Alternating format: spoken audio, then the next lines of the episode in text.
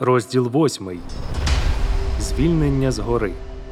Шахтарі, які працювали в золотодобувній шахті Сан-Хосе в Чилі, щодня спускаючись спіралеподібним схилом у темряву шахти, дедалі сильніше відчували над своїми головами тягар кам'яної брили. Понад 100 років шахта служила джерелом заробітку для тисяч людей. Золотодобувне підприємство постійно сплачувало численні штрафи за порушення вимог техніки безпеки, але нічого не робило для реального покращення безпеки гірників. Як наслідок, кількість нещасних випадків зростала. Однак робота є робота, і тому чоловіки щодня спускалися в забій, сподіваючись, що навислі над ними брили каменю залишаться нерухомими протягом чергової робочої зміни. День 5 серпня 2010 року нічим не відрізнявся від інших робочих днів для 33 шахтарів, які спустилися в забій. Але раптом почувся різкий тріск. Тисячі тонн породи обвалилися, перекривши вихід та знищивши вентиляційну систему. Шахтарі опинилися в пастці на глибині майже 700 метрів під землею і приблизно за 5 кілометрів у бік від входу в шахту. Гірники відразу усвідомили, що не мають ані найменшої можливості вибратися звідти самостійно. Вони могли лише сподіватися, що порятунок прийде до них згори. На горі багато хто також розумів, що потерпілі практично не мають шансів вижити, але народ Чилі не переставав надіятися. Діючи в умовах сильного тиску з боку громадськості, уряд країни прийняв рішення спорядити пошукову групу та провести рятувальну операцію, внаслідок чого 10 свердловин були незабаром пробурені в районі передбачуваного місця перебування шахтарів. Спочатку рятувальники намагалися проникнути всередину по вентиляційній системі, але вона була завалена. Спроби розчистити завали за допомогою важкої техніки викликали нові обвали, тому довелося міняти тактику і бурити вертикальні свердловини з надією знайти гірників. Через 17 днів після катастрофи бур машини, що пробився в повітряну порожнину обвалу, було піднято на поверхню землі з повідомленням. Ми почуваємо себе добре і перебуваємо в схованці. Нас 33. Приголомшені від радості мешканці Чилі вимагали, аби був знайдений спосіб порятунку співвітчизників. Їжу, воду, медичні препарати шахтарям надсилали за допомогою транспортувальних капсул, які були спеціально виготовлені для пересування по вузькому боровому отвору. Був також встановлений відео і телефонний зв'язок. Потерпілі могли спілкуватися з рятувальниками та зі своїми сім'ями. Через деякий час почалася безпосередня операція з порятунку. Уряд Чилі координував зусилля рятувальників і роботу експертів з понад 12 гірничодобувних компаній світу. Три великі міжнародні команди запустили бурові пристрої і узялися за роботу, пробурюючи тунель такого діаметра, щоб у ньому могла поміститися капсула з людиною. Зрештою, після 69 днів, проведених під землею, усі 33 гірники були врятовані. За приблизними підрахунками, понад мільярд людей спостерігали по телевізору та в інтернеті пряму трансляцію з місця події. П'ятий етап звільнення. З біблійної історії про творіння та гріхопадіння ми з вами дізналися, чому краса і досконалість землі перетворилися на страхіття. Коли люди приєдналися до повстання проти Бога, вони опинилися в пастці, світі, наповненому гріхом, злістю, страхом, небезпеками, хворобами і смертю. Як і чилійські шахтарі, люди потрапили в пастку без жодної можливості врятувати самих себе. Їхньою єдиною надією було звільнення, яке могло прийти тільки згори. Божий план спасіння, що включає п'ять етапів, розпочався зі слів обітниці і пророцтва. З цього ж починається і п'ятий етап плану. Перебуваючи на землі, Ісус говорив своїм друзям про день звільнення, коли Він покладе край повстанню та визволить усіх своїх послідовників. Він сказав: Я йду приготувати місце вам, і коли піду та приготую вам місце, то я знову прийду і візьму вас до себе, щоб де я, там і ви були. Івана, 14 розділ, 2, 3 вірші. У Біблії міститься чимало обітниць і пророцтв про повернення Ісуса. Цю подію також називають кінцем світу або кінцем часу, оскільки тоді Ісус покладе край історії повстання і гріха. Учні запитали Спасителя, як їм дізнатися про час наближення кінця, і він повідомив їм деякі ознаки, яких слід очікувати. Господь попередив: багато хто претендуватиме на те, що може дати людям спасіння, матимуть місце війни, голод, землетруси. Віруючих людей будуть ненавидіти, ув'язнювати і убивати. Безлічі лжепророків обманюватимуть людей, на землі пануватимуть страх, ненависть і злочинність. Добра звістка про Боже царство буде проголошена по всьому світу, і тоді прийде кінець. Чи зауважуємо ми сьогодні виконання цих ознак? Так, світ бачив багатьох духовних лідерів на зразок Мун Мона з церкви об'єднання, котрий вважав себе Спасителем світу. Інші, наприклад, Девід Кореш із секти Давидова Гілка, привели своїх послідовників до смерті. Список лжепророків надто довгий. Війна завжди була частиною людської історії, та лише останнім часом почали відбуватися війни, до яких були залучені десятки держав по всій землі, наприклад, дві світові війни.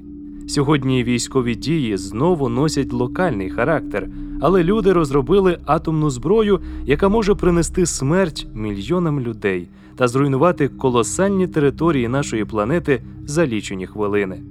Часто ситуація ускладнюється через те, що в результаті військових дій необхідна допомога не може бути своєчасно надана людям, котрі справді її потребують. Тому голод та епідемії стають справжнім бичем, довершуючи картину розрухи.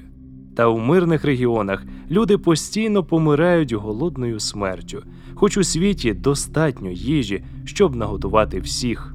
Великий лісабонський землетрус 1755 року стався давно, але відтоді кількість катастроф тільки зростає.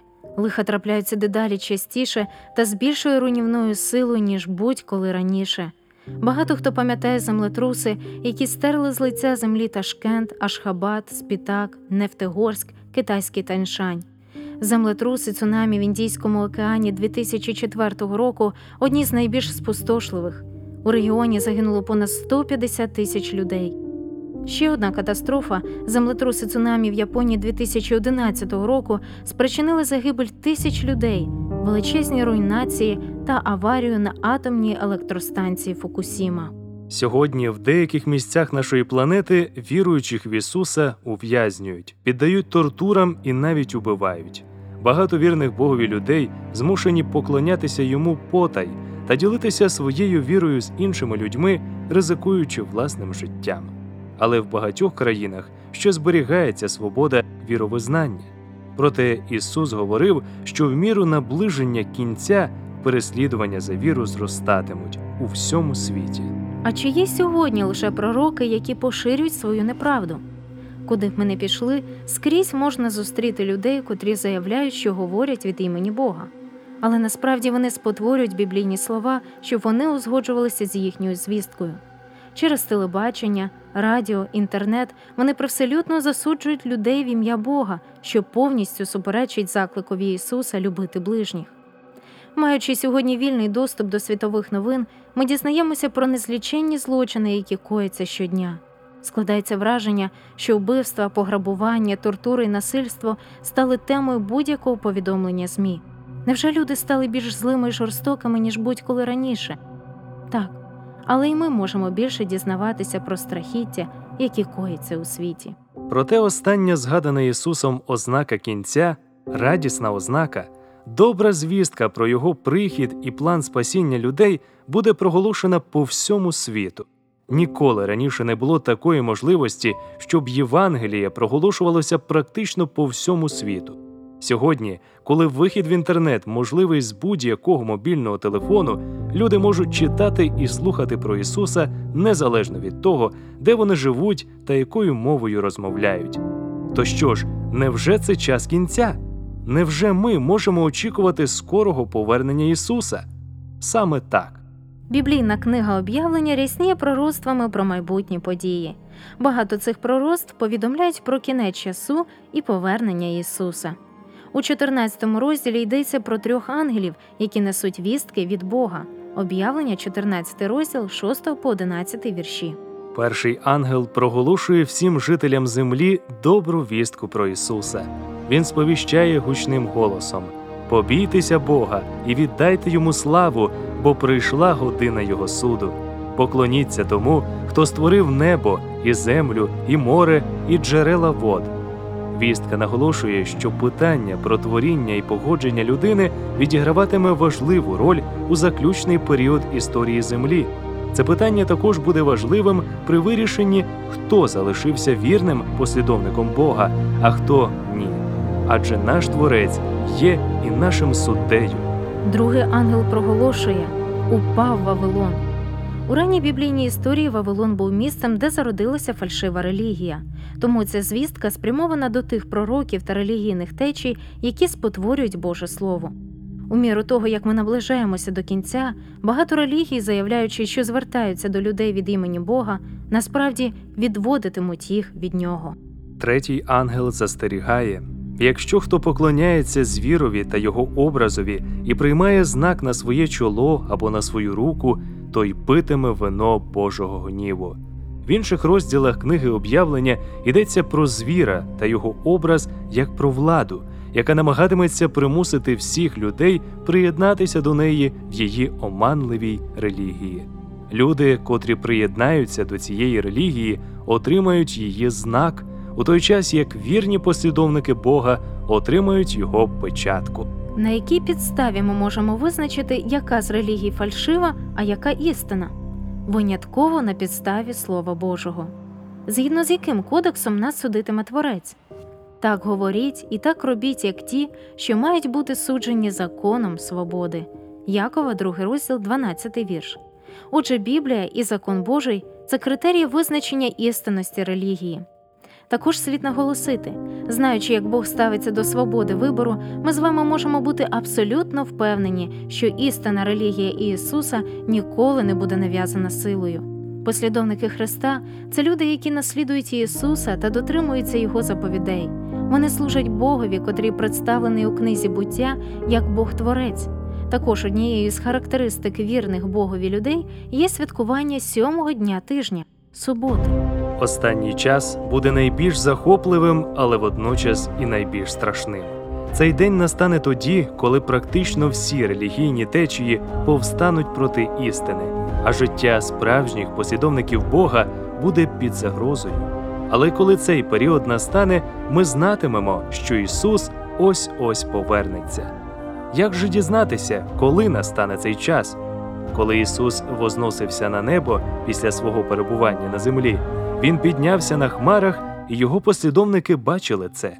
Раптом перед ними з'явилися два ангели і сказали: Чого стоїте і вдивляєтеся в небо? Цей Ісус, що вознісся від вас на небо, прийде так само, як оце ви бачили, коли Він відходив на небо. Дії, перший розділ, одинадцятий вірш. Отже, ми зможемо побачити його повернення на хмарах. У книзі об'явлення зазначено: ось він іде із хмарами, і побачить його кожне око. Об'явлення, перший розділ, сьомий вірш. Прихід Ісуса не буде таємною подією, бо кожна людина зможе побачити його. Спаситель сказав, що його повернення буде подібне до спалаху блискавки, яка освітлює все від заходу до сходу. Дивіться Матвія, 24 розділ, 27 вірш. Більше того, Ісус попереджає нас, щоб ми не вірили нікому, хто стверджуватиме, що його повернення відбудеться таємно. Один із найбільш дивовижних описів повернення Ісуса міститься в першому посланні до Солонян. Адже сам Господь з наказом при голосі Архангела і при Божій сурмі зійде з неба, і першими воскреснуть померлі в Христі. Потім ми, що живемо, які залишимося, разом з ними будемо підхоплені на хмари, на зустріч з Господом у повітрі. І так завжди будемо з Господом. Перше Солонянам, 4 розділ, 16 і 17 вірші. Усі щирі послідовники Бога, що померли від часів Адама і Єви, воскреснуть, піднявшись зі своїх могил, як колись воскрес Ісус. Тоді всі вони нарешті будуть звільнені від хвороб і страждань, котрі переживали у своєму житті. Вони назавжди перебуватимуть з Богом, як і всі вірні Богові люди, які живими зустрічатимуть свого Спасителя в день великого визволення. Операція зі звільнення завершиться тоді, коли Ісус повернеться на землю і покладе край гріху. болю та смерті. Тоді всі, хто вірно прямував за Господом у земному житті, стоятимуть поруч із ним, отримавши обіцяне вічне життя. Але це ще не кінець історії.